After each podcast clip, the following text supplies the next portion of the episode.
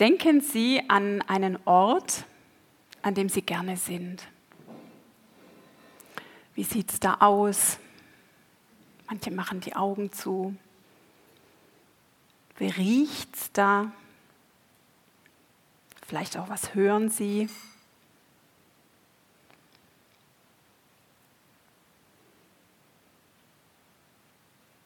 Ein Ort, an dem Sie gerne sind. Und wenn ich jetzt so in die Runde schaue, dann schaue ich eigentlich in entspannte Gesichter, in fröhliche, denn welche Gefühle haben Sie denn? Das sind eher, wenn wir an was Schönes denken, dann sind es angenehme, vielleicht sind es auch schöne Erinnerungen.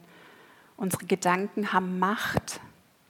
Unsere Gedanken, die haben Einfluss auf unsere Gefühle. Und ich finde, in der gegenwärtigen Herausforderung, in der wir so drinstecken, ist es noch mal viel wichtiger, was denken wir gerade. Wenn wir an den Winter denken, haben wir da jetzt so ein Horrorszenario, wie wir frieren und wie das alles wird, was da kommt? Oder denken wir vielleicht, vor allem die Älteren unter uns, so manche Krise haben wir schon gemeistert also es hat echt Auswirkungen, was wir denken. Spüren Sie die Macht Ihrer Gedanken? Und ich finde es auch faszinierend, welche Macht die Gedanken auf unsere Gesundheit haben. Also wie wir denken und was wir denken, hat Auswirkungen auf unser Immunsystem, aufs ganze Herz-Kreislauf-System. Man weiß, dass man die Lebenserwartung mit einem positiven, im, im, im angenehmen Denken steigern kann. Das schätzen Sie um wie viele Jahre? Ja, sogar noch mehr. 7,5 Jahre. Ich finde es zwar immer interessant, wie man das rausfindet, aber immerhin. Also ein ganz extremer Buchtitel, Gesundheit ist Kopfsache. Aktivieren Sie Ihren inneren Arzt. Also es ist was dran. Ja, das, und Vielleicht wissen Sie auch jetzt, was Sie so für Ihre Gesundheit tun können, auch mit, mit Ihren Gedanken. Also mir macht Putzen nicht immer Spaß. Teile ich das mit jemand unter Ihnen? Vielleicht ist dann das Folgende auch was für Sie.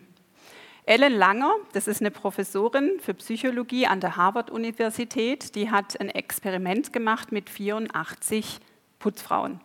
Und zwar hatte die versammelt in Boston in einem Hotel und die wurden dann gesundheitlich durchgecheckt, diese 84 Frauen, und wurden, die, und wurden in zwei Gruppen eingeteilt. Und die eine Gruppe hat noch einen Informationsvortrag bekommen. Und zwar haben die gehört, dass tägliche Putzarbeit ein ideales Fitnesstraining ist und gut für die Gesundheit.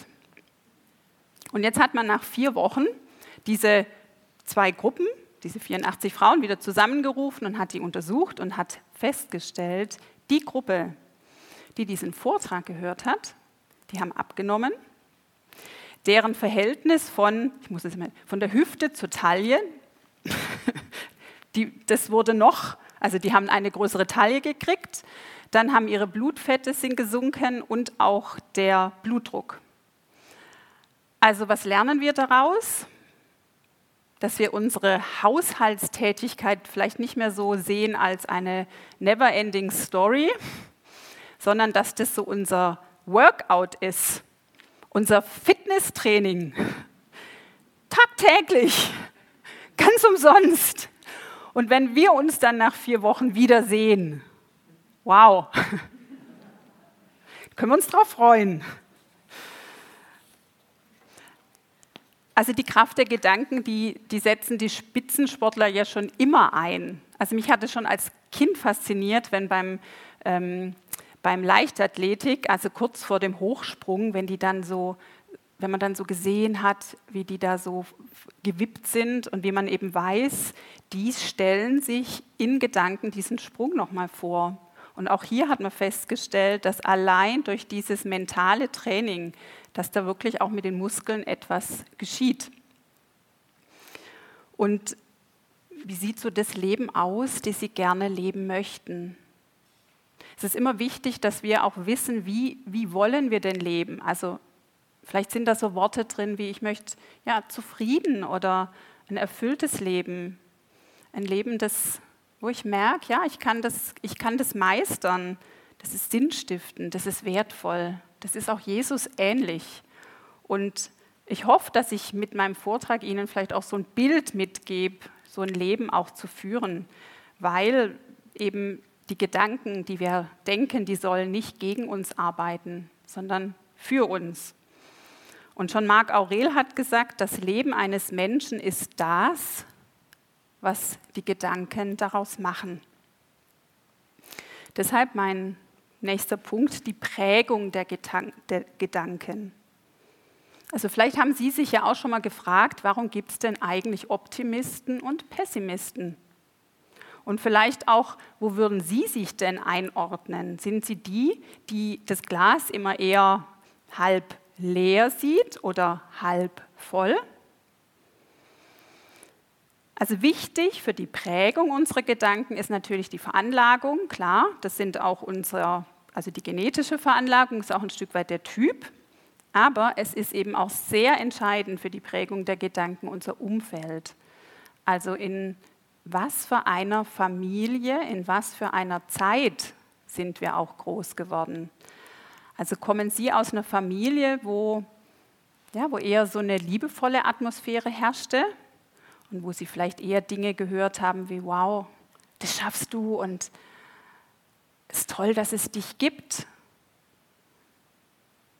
du kannst toll erzählen. Oder haben Sie eher Sätze gehört wie, du hast zwei linke Hände, es ist schwierig mit dir. Und wir merken aus diesen Du-Botschaften, du bist, machen wir dann oft Ich-Botschaften, ich bin. Und es prägt sehr stark. Ich habe gelesen, dass bei 75 Prozent der Menschen, die im Gefängnis sitzen, dass da bei 75 Prozent entweder der Vormund oder die Eltern vorausgesagt haben, dass die mal im Gefängnis landen werden. Also da wurde eine Saat gesät und aus dieser Saat wurden Gedanken und aus diesen Gedanken formte sich das Leben dieser Menschen. Und wenn wir uns mal vorstellen, die hätten gehört, aus dir wird mal ein ganz wichtiger Schreiner oder eine Erzieherin oder eine Lehrerin, wie hätte sich dann das Leben von diesen Menschen entwickelt? Also wir können unseren Kindern, wir können unseren Enkelkindern ganz schön viel Worte mitgeben, die sie entweder klein machen oder die sie eben ent oder wachsen lassen, innerlich, groß denken lassen, die sie anspornen, auch ihre Träume zu leben. Und mir ist es immer wichtiger geworden, da auch darauf zu achten, was sage ich denn? und wie prägt es denn dann auch das Umfeld? Und bisher fehlt jetzt noch eine ganz wichtige Komponente für die Prägung unserer Gedanken. Denn nicht die Tatsachen bestimmen unser Leben, sondern wie wir sie deuten. Das hat Alfred Adler schon gesagt.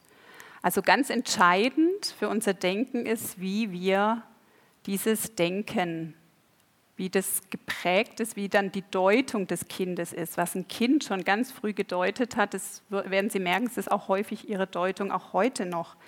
Weil sonst wäre es ja so, wenn man aus schwierigen Verhältnissen kommt, ja, dann ist es, ein, ist es ein Leben, das keine Perspektive hat und das stimmt ja gar nicht. Also im Gegenteil. Oft ähm, gibt es ja Menschen, die aus ganz schwierigen Verhältnissen kommen, die haben richtig was aus ihrem, da ist was draus gewachsen, weil die das ganz anders gedeutet haben. So zum Beispiel Nick Vujicic. Kennt, kennt jemand den? Hm, der ist schon relativ bekannt, ein junger Mann, der ohne Arme, ohne Beine auf die Welt kommt. Und welche Gedanken hätten sich da ausbreiten können? Wozu soll es mich eigentlich geben? Also, was soll das Leben für mich bereithalten? Was hat Gott sich da eigentlich bei gedacht? Dem ist ja ein Riesenfehler unterlaufen. Aber Nick Vujicic denkt, no limits. Keine Einschränkungen, keine Begrenzung. Und so ist auch dann sein, sein Denken und auch sein Leben. Wenn man mal guckt, ein Satz von ihm, wenn du den Wunsch und den Ehrgeiz hast, etwas Bestimmtes zu schaffen, und dann in Klammer und Gott nichts dagegen hat, dann kannst du es auch vollbringen. So lebt dieser Mensch.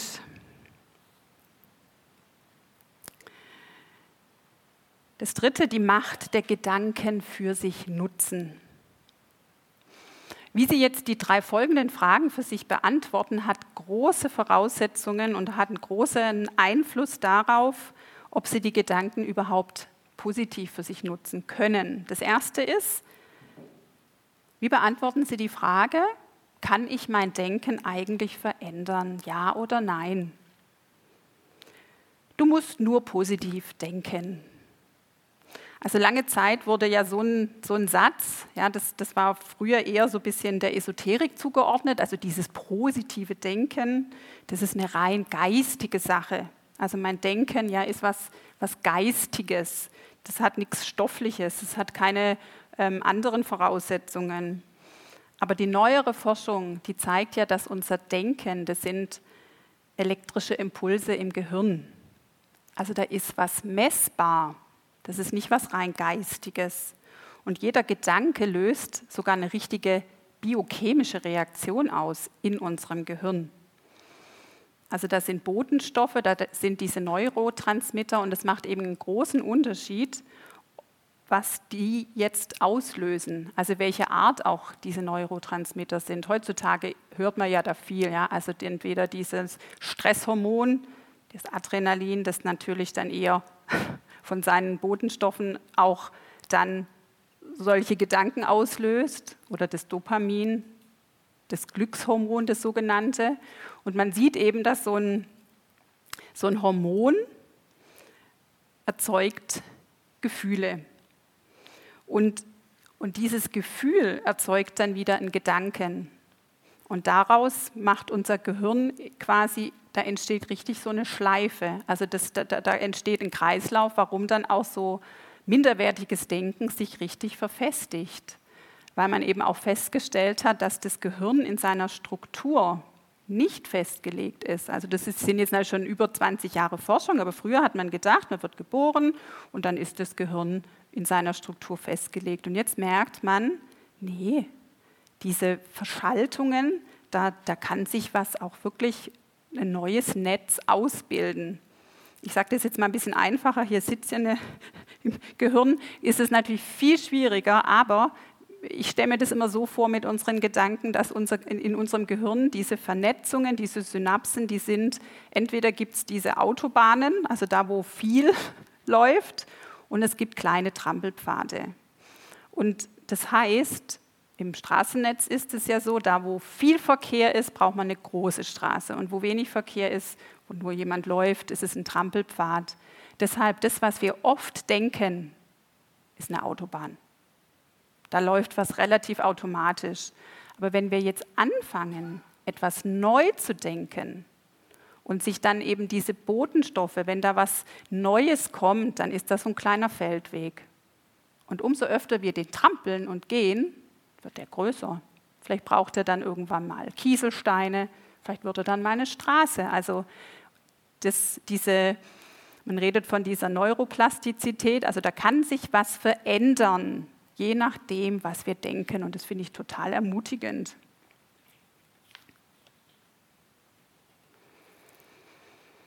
Also das neue Denken zeigt sich sogar in einer neuen Struktur meines Gehirns. Und auch die Bibel finde ich hier sehr ermutigend. Die sagt ja auch, ändert euch durch Erneuerung eures Denkens. Also wenn die Bibel davon spricht, dass wir unser Denken erneuern können, also dann scheint es ja auch zu gehen. Also die Ausgangsfrage, kann ich Neues denken? Ja, ich kann. Die zweite Frage, was ist eigentlich neues Denken? Also was will ich denn eigentlich denken? Welche Art von welcher Art soll mein Denken eigentlich sein? Ich stehe vorm Spiegel. Und wenn Sie vorm Spiegel stehen, was denken Sie denn? wow, bin ich schön. Meine Augen, die strahlen heute so. Oh, und die Haare, wie toll die liegen. Und wie mein Outfit so mich noch zum Strahlen bringt. Sie haben geschmunzelt. Also entweder denken sie so, dann sind sie zu beneiden und zu beglückwünschen, oder sie denken vielleicht, wie ich heute Morgen gedacht habe, wenn ich vorm Spiegel stehe. Du siehst aber noch müde aus. Und naja, also diese Falte, die gefällt mir ja jetzt gerade gar nicht. Und die Haare, die hängen gerade auch nicht so, wie ich sie möchte. Der Busen war auch schon mal straffer. Also Sie merken vielleicht und spüren vielleicht, was das Denken mit Ihnen macht. Ja? Das zweite Denken, dieses Oh, wie schrecklich. Ich möchte mal dieses Denken Schrottplatzdenken nennen. Also auf dem Schrottplatz, da landen lauter Sachen, die wir eigentlich nicht mehr brauchen, die unnütz sind, manchmal sogar giftige Sachen. Also bei diesem Schrottplatzdenken haben wir ein Stinking Thinking, ein stinkendes Denken. Und dieses Stinking Thinking, dieses stinkende Denken, das sind Halbwahrheiten, das sind manchmal sogar Lügen, die wir da denken. Und mit diesem Denken vergiften wir auch unsere Umwelt. Also das spürt man, solches Denken. Und ich erschrecke immer wieder, wie gerade auch wir Frauen oft so denken über uns, über unseren Körper, wie auch schon junge Mädchen. Also es, mich hat mal sehr erschüttert, es gibt einen Film, ich weiß nicht, ob ihr den kennt, Embrace.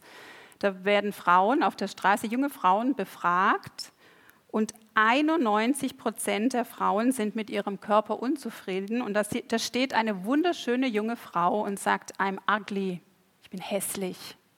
Und das denkt die wirklich. Und ich finde es total erschütternd. Und das erste Denken, ich nenne es mal Schatzkammerdenken. Es ist ein duftendes Denken. Und auch hier mit diesem Denken verströmen wir einen Wohlgeruch. Und das hat erstmal Auswirkungen auf mich selbst, was ich denke. Und es hat auch Auswirkungen auf mein Umfeld. Die merken das nämlich auch, was ich über mich und vor allem auch über sie denke. Also das prägt. Dieses Schatzkammerdenken, das hebt nach oben, das, das setzt frei. Da ja, da ist Leben, da, da ist einfach eine schöne, eine duftende Atmosphäre. Auf die Dauer nimmt die Seele die Farben der Gedanken an. Das ist wieder Aurel, der sagt manchmal kluge Dinge. Also durch mein Denken wird mein Herz oder meine Seele, egal wie wir es jetzt nennen, durch mein Denken wird die entweder stumpf und ja, hässlich wie so Schrott oder die wird strahlend glänzend, wie so ein Schatz. Deshalb diese Frage, wie soll denn mein Denken beschaffen sein? Schatz, kann man denken oder Schrottplatz denken? Und das Dritte ist, wollen Sie überhaupt ein neues Denken? Ganz entscheidend die Frage, was will ich denn? Also lange Zeit habe ich mich über eine Frage von Jesus sehr geärgert. Und zwar, als Jesus vor dem blinden Bartimäus steht und dann fragt Jesus, was willst du, dass ich dir tun soll? Also so heißt es bei Luther, da habe ich so gedacht, sage mal, da steht ein Blinder vor dir und du fragst, was willst du, was ich tun soll? Bis ich gemerkt habe, ja, das ist das absolut Entscheidende. Ja, man weiß bei jeder Therapie, wenn der Patient, wenn die Klientin, wenn die nicht möchte, dann passiert auch wirklich nichts. Also die Frage, was willst du, das ist der Schlüssel zu unserem neuen Denken. Will ich ein Schatzkammerdenken? Will ich mein Denken, zum Beispiel vorm Spiegel, will ich das überhaupt verändern? Weil das kann ganz schön anstrengend sein, etwas zu verändern. Das ist ja so vertraut und so gewohnt, wie ich es bisher mache. Und es gibt häufig eben auch Sicherheit. Das gehört zu mir. Es ist so viel einfacher zu sagen, ich kann nicht anders denken, weil es jetzt gerade draußen regnet, weil die Umstände so sind, weil es gerade wirklich schwer ist oder weil meine Eltern damals. Merken Sie, was da geschieht?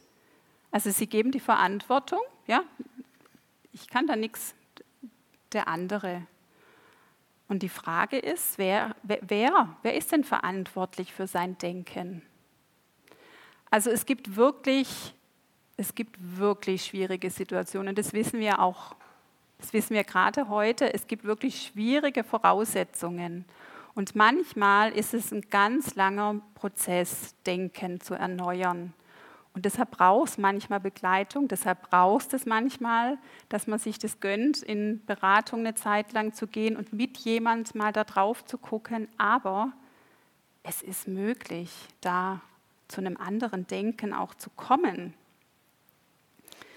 Weil in der Frage von Jesus, was willst du, da steckt, ich finde, da steckt echt eine Würde drin dass wir uns entscheiden können. Da steckt eine Bevollmächtigung drin, dass, dass er es zutraut. Also da steckt richtig Kraft und Freiheit zum Entscheiden drin.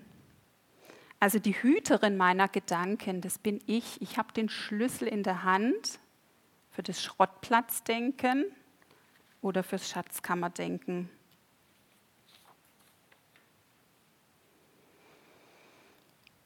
Und deshalb jetzt ein paar Tipps vom guten Umgang mit unseren Gedanken. Wie entwickle ich denn so ein Schatzkammerdenken?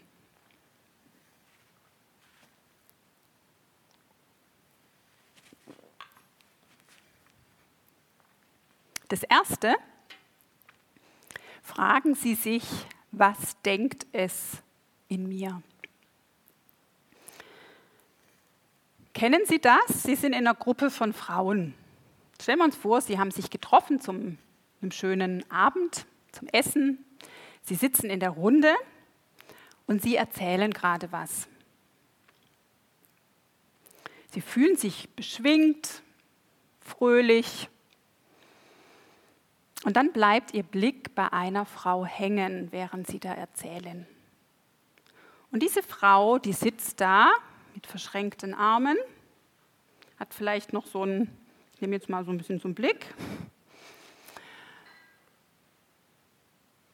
Und ganz plötzlich ist da so nichts Beschwingtes mehr, sondern jetzt kommt da so ein ganz komisches, negatives Gefühl von Minderwert. Das meiste, was wir, also was in uns vorgeht, was dieses Denken, das meiste, das sind gar keine richtigen Gedanken, sondern das ist uns eben nicht bewusst und es besteht meistens, das sind meistens nur so wortlose Eindrücke, ja? das sind Bilder, das, das, das kann man gar nicht so richtig greifen. Und dann ist es so, nämlich diese Frau, die wir da so plötzlich sehen, an der wir hängen bleiben, diese Frau löst nicht direkt mein Gefühl von Minderwert aus. Also wir denken immer, da ist ein Ereignis und dann kommt als Folge ein Gefühl. Aber eigentlich, was noch dazwischen steckt, da ist das Ereignis, dann sind da meine Gedanken und dann kommt das Gefühl. Deshalb ist es eben so wichtig, dass wir diesen Gedanken dazwischen auf die Spur kommen. Diese Gedanken, die sind eben meistens so ganz automatisch und unbewusst. Also wie so ein Autopilot im Auto, wo wir nichts bewusst machen, so sind die meisten unserer Gedanken. Deshalb ist es so wichtig, diesen Gedanken auf die Spur zu kommen mit der Frage, was denkt es denn in mir? Also jetzt am Beispiel dieser Frau. Wenn da so ganz plötzlich so ein komisches Gefühl da ist, ja, was denkt es denn da jetzt in mir, wenn ich diese Frau da so sehe?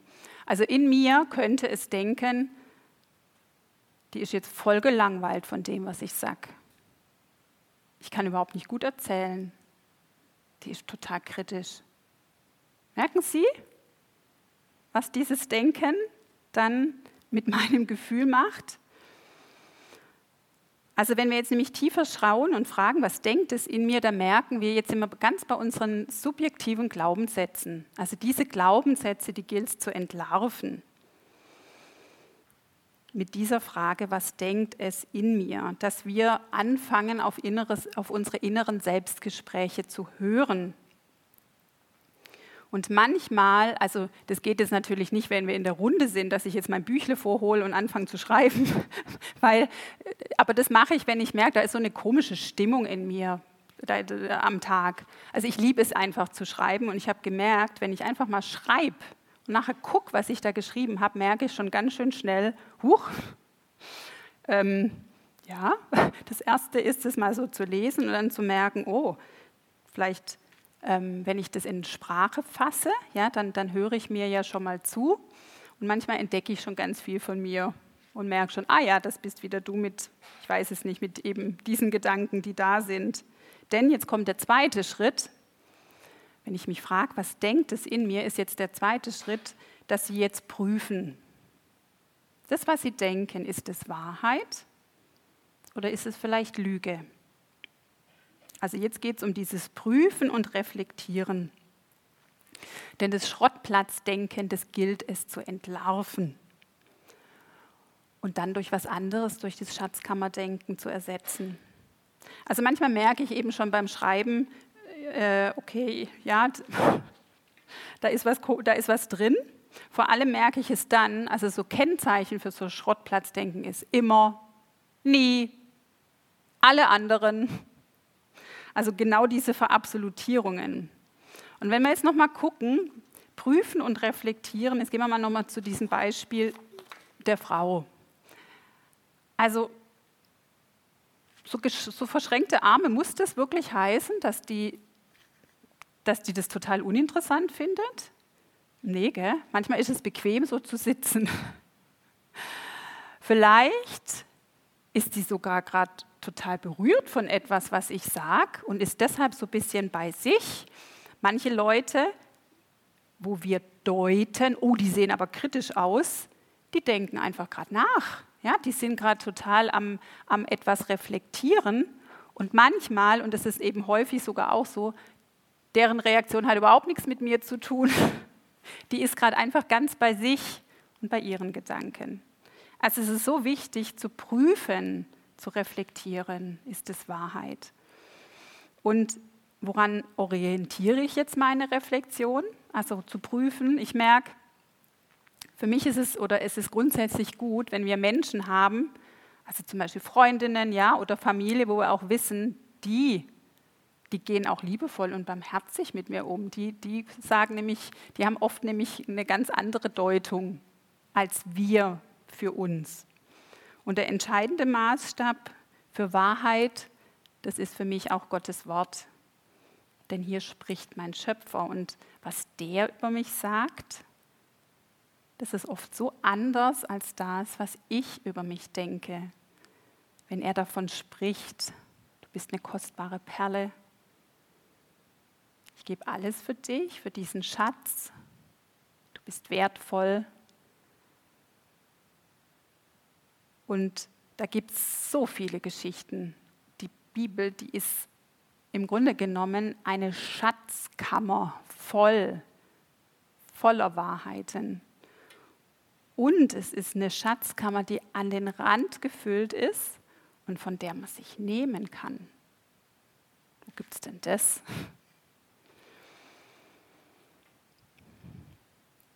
Das dritte, denken Sie in Möglichkeiten. Einer der größten Schuhhersteller der Welt, der entsandte zwei Marktforscher in ein unterentwickeltes Land, weil der wollte herausfinden, gibt es da Markt für die Schuhe? Lohnt sich das? Der erste, der schickte folgende Nachricht zurück. Kein Markt, niemand trägt Schuhe. Der zweite schickte zurück, unendliche Möglichkeiten. Niemand trägt Schuhe. In welchem Rahmen denken Sie? Denn mit meinem Denken stecke ich meinen Rahmen ab, was ich erwarte und häufig eben wirklich auch was geschieht. Und deshalb ist es so wichtig, dass wir in Möglichkeiten denken und nicht in Begrenzungen. Und auch das ist wieder heute, es ist einfach eine Riesenherausforderung, dass wir in Möglichkeiten denken und nicht in Begrenzungen. Und bei Gott heißt es, bei Gott ist kein Ding unmöglich. Und so will ich Gott auch nicht immer durch mein Denken von vornherein schon beschränken, was ich denke, was möglich ist. Also ich möchte Sie total ermutigen, groß zu denken und weit, einen weiten Rahmen. Und wir erleben ja auch heute wieder, dass plötzlich Dinge möglich sind, die wir lange dachten, nö, das geht gar nicht. In Möglichkeiten denken. Das vierte.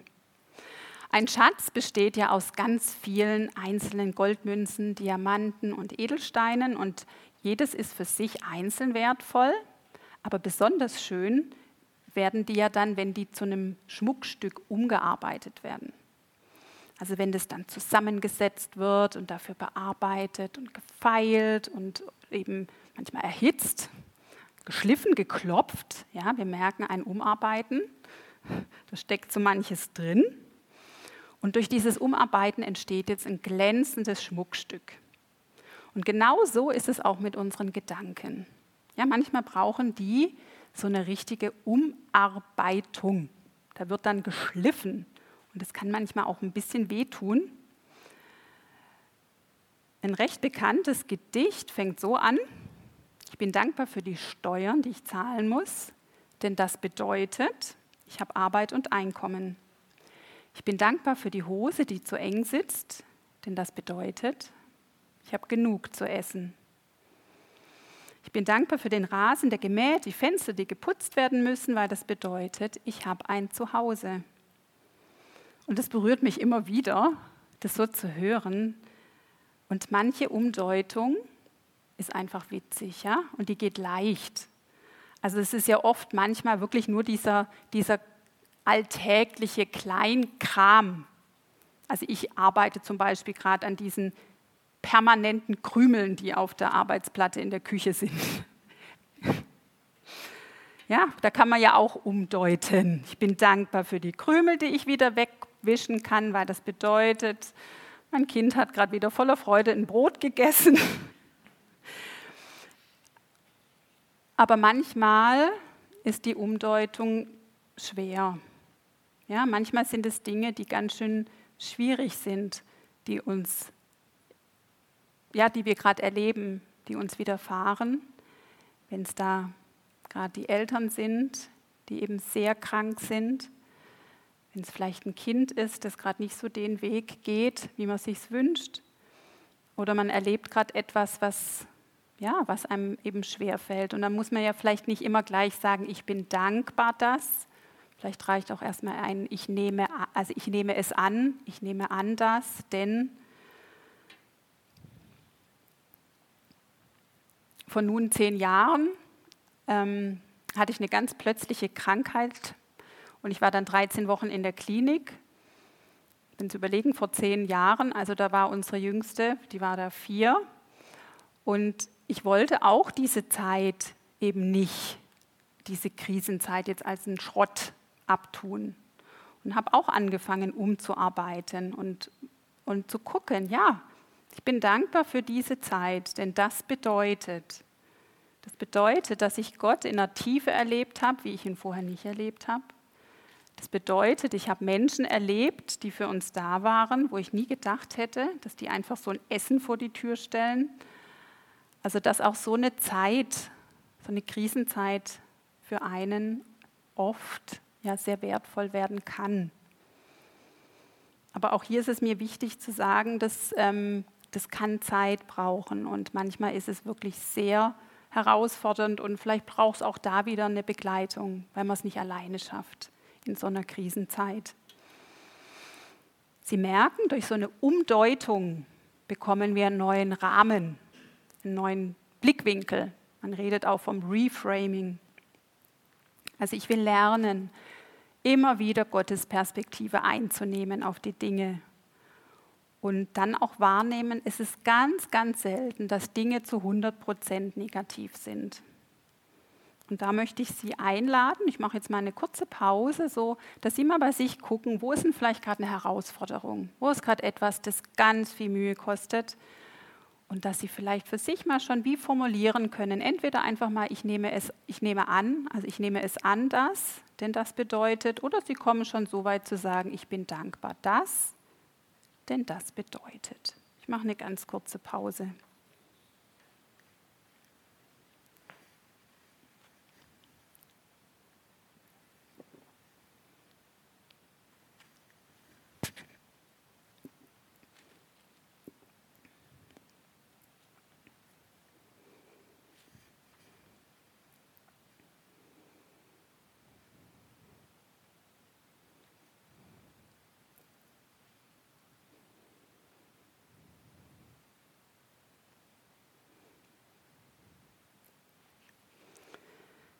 Mein fünfter Punkt.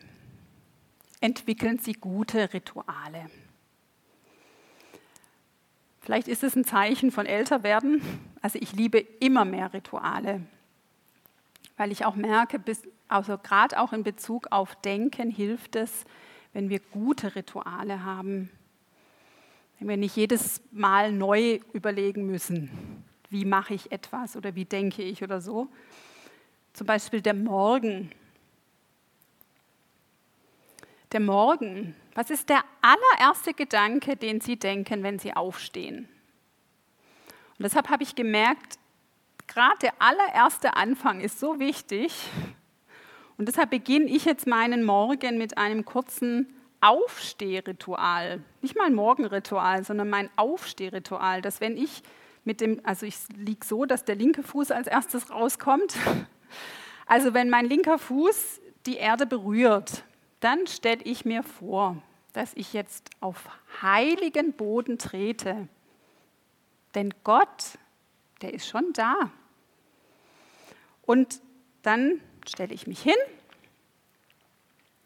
und dann empfange ich Gott diesen Tag von dir als Geschenk mit vielen Schätzen, die du für mich hast und ich schenke mich dir. Das geht jetzt noch weiter, das brauchst gar nicht jetzt noch mehr. Also das, da möchte ich Sie einladen, dass Sie vielleicht für sich mal gucken, was wäre so ein Morgenritual. Wer Interesse hat, dem kann ich mein ausführliches auch zumailen. Kommen Sie einfach oder hinten habe ich auch eine Liste ausgelegt, dass Sie sich wirklich überlegen, was ist Ihr allererster Gedanke, wenn Sie aufwachen. Das hat so einen Einfluss, was wir am Anfang denken, weil dann geht es schon weiter in den Tag, aber der allererste Gedanke war erstmal, ich richte mich aus. Und auch der Mittag. Vielleicht ist es auch wieder so ein kurzes. Also es müssen nie diese langen Sachen sein. Wenn es länger wird, ist immer gut. Aber mit was Kurzem starten, vielleicht kann man den Tag in der Mitte mit einem Tee, mit einem Kaffee. Ja, wie war's bis jetzt? Und wie geht's weiter? Was war die Losung heute Morgen? Was haben wir da gelesen? Und der Abend.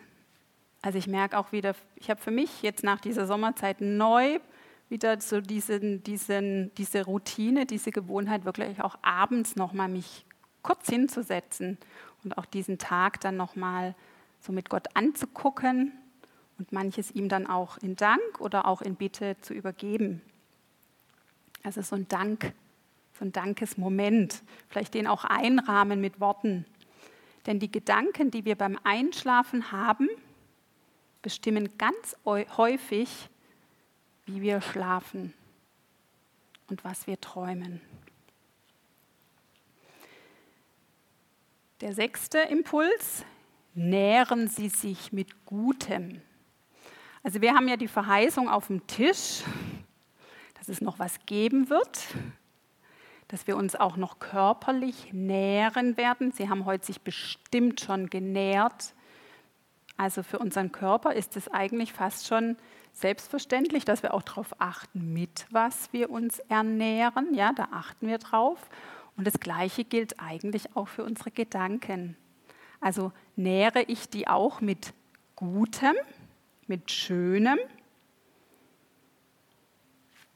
auch schöne Musik jetzt.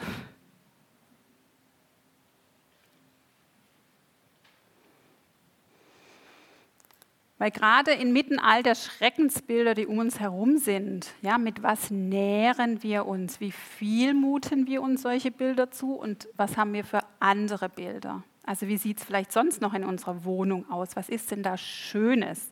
Also wir merken ja schon allein Blumen, was die mit uns machen, ja? wie, wie, wie wohltuend es ist, wie schön das ist. Und was könnte noch so gute Nahrung sein? Gute Geschichten, schöne Filme. Ich gucke keine Krimis mehr.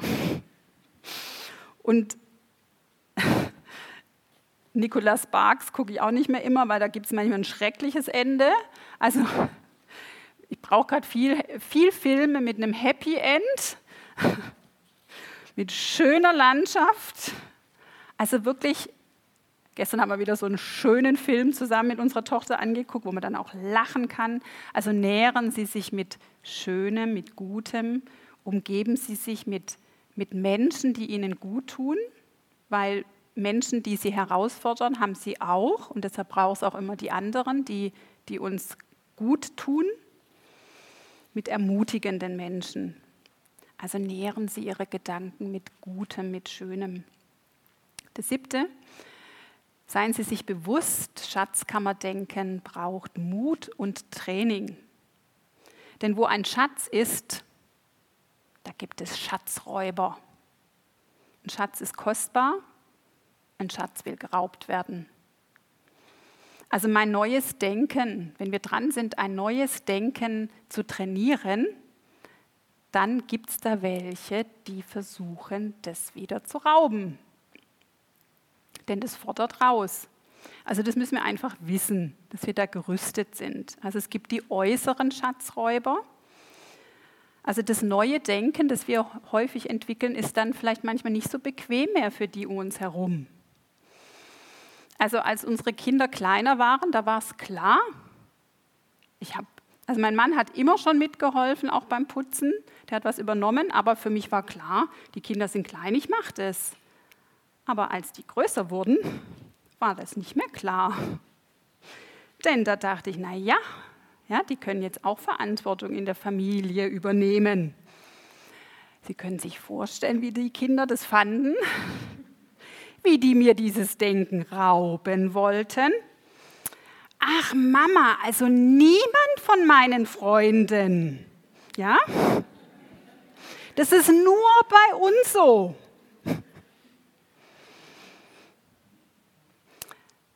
Also wer gewonnen hat, ich weiß, dass wenn ich nachher nach Hause komme, also na, so, nee, ganz sicher weiß ich es nicht.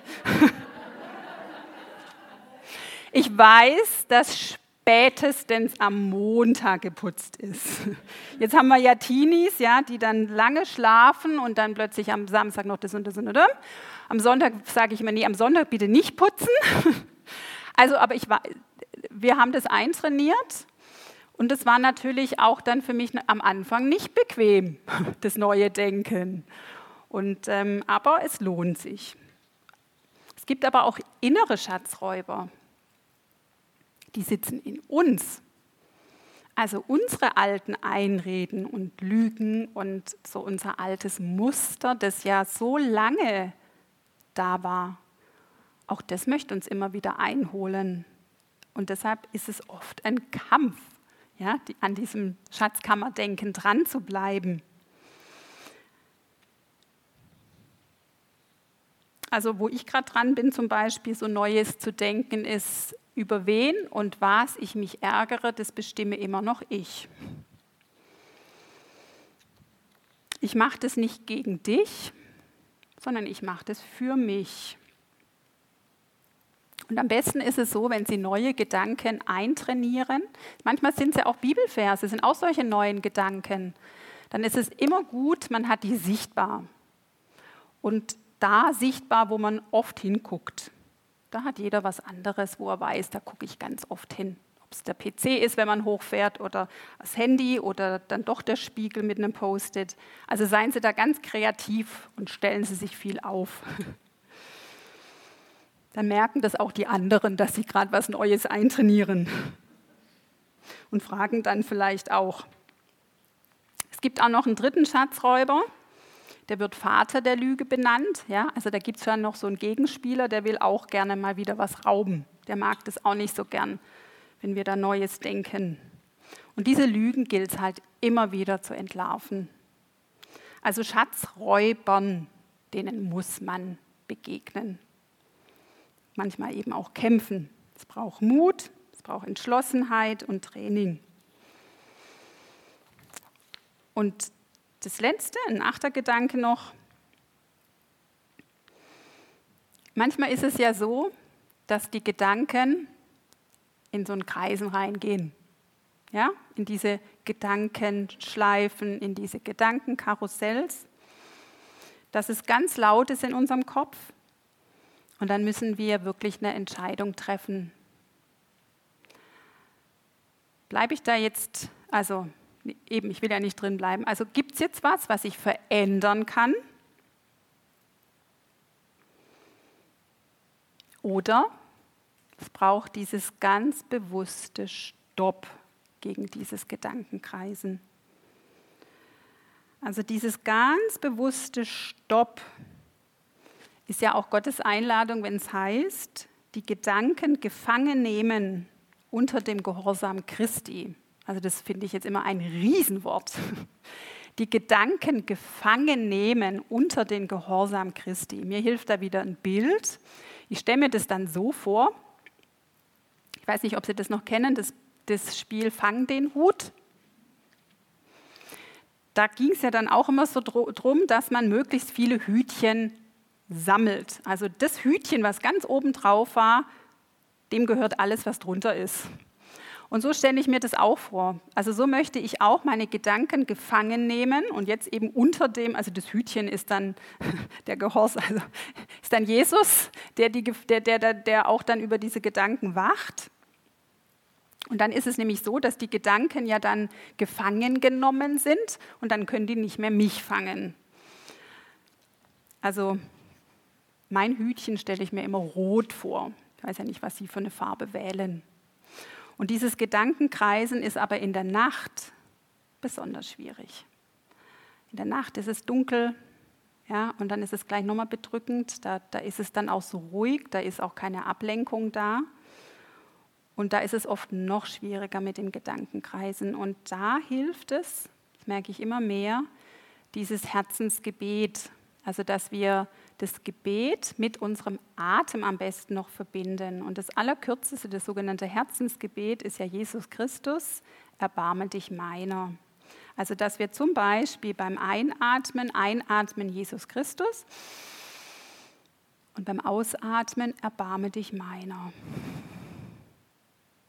Beim Einatmen Jesus Christus erbarme dich meiner. Man kann es auch noch viel kürzer machen. Man kann auch einfach nur sagen, Jesus, Christus oder nur Jesus, Jesus. Also einfach Gebet mit Atem verbinden. Das ist richtig gut. Da wird was ruhig. Ja, da, da kommt was wie zur Ruhe. Und wenn Sie merken, dass manches Gedankenkreisen gar nicht zur Ruhe kommt, dann ist es oft gut, auch mal genauer zu gucken, was ist denn da, was da so kreist. Weil manchmal sind da Dinge, die hochkommen wollen. Ja, da steckt manchmal was dahinter, was vielleicht eine Verletzung ist, die sich gerade meldet oder etwas, ja, wo man jemandem was schuldig geblieben ist, was immer wieder hochkommt oder ein Unrecht, das ich erfahren habe. Also da lohnt sich dann auch wirklich zu gucken, was, was, was steckt hinter den Gedankenkreisen und vielleicht auch da Beratung. Ich komme zum Schluss. Und manchmal habe ich alles versucht, von diesem Schrottplatzdenken wegzukommen und wollte so gern das Schatzkammerdenken entwickeln. Und es ist mir nicht gelungen. Ich bleibe gefangen in Gedanken. Ich bin unruhig. Das sind Sorgen. Da ist vielleicht sogar Angst. Und dann stelle ich ihn mir vor. Gott, den Schöpfer, wie er da so mit mir sitzt. Mit mir, die ich gerade angefüllt bin mit Gutem, mit Schätzen, aber auch mit Schrott. Und dann stelle ich ihn mir vor, wie er genau das wahrnimmt, wie er da ist, wie er liebevoll damit umgeht und merke, ja, ich bin die Hüterin meiner Gedanken. Aber der Schatzmeister, der sich um alles kümmert, das ist Gott. Und er sagt sogar, meine Gedanken sind höher als eure Gedanken. Oder er sagt, ich habe Gedanken des Friedens und nicht des Leides. Er, der unser Schatzmeister ist.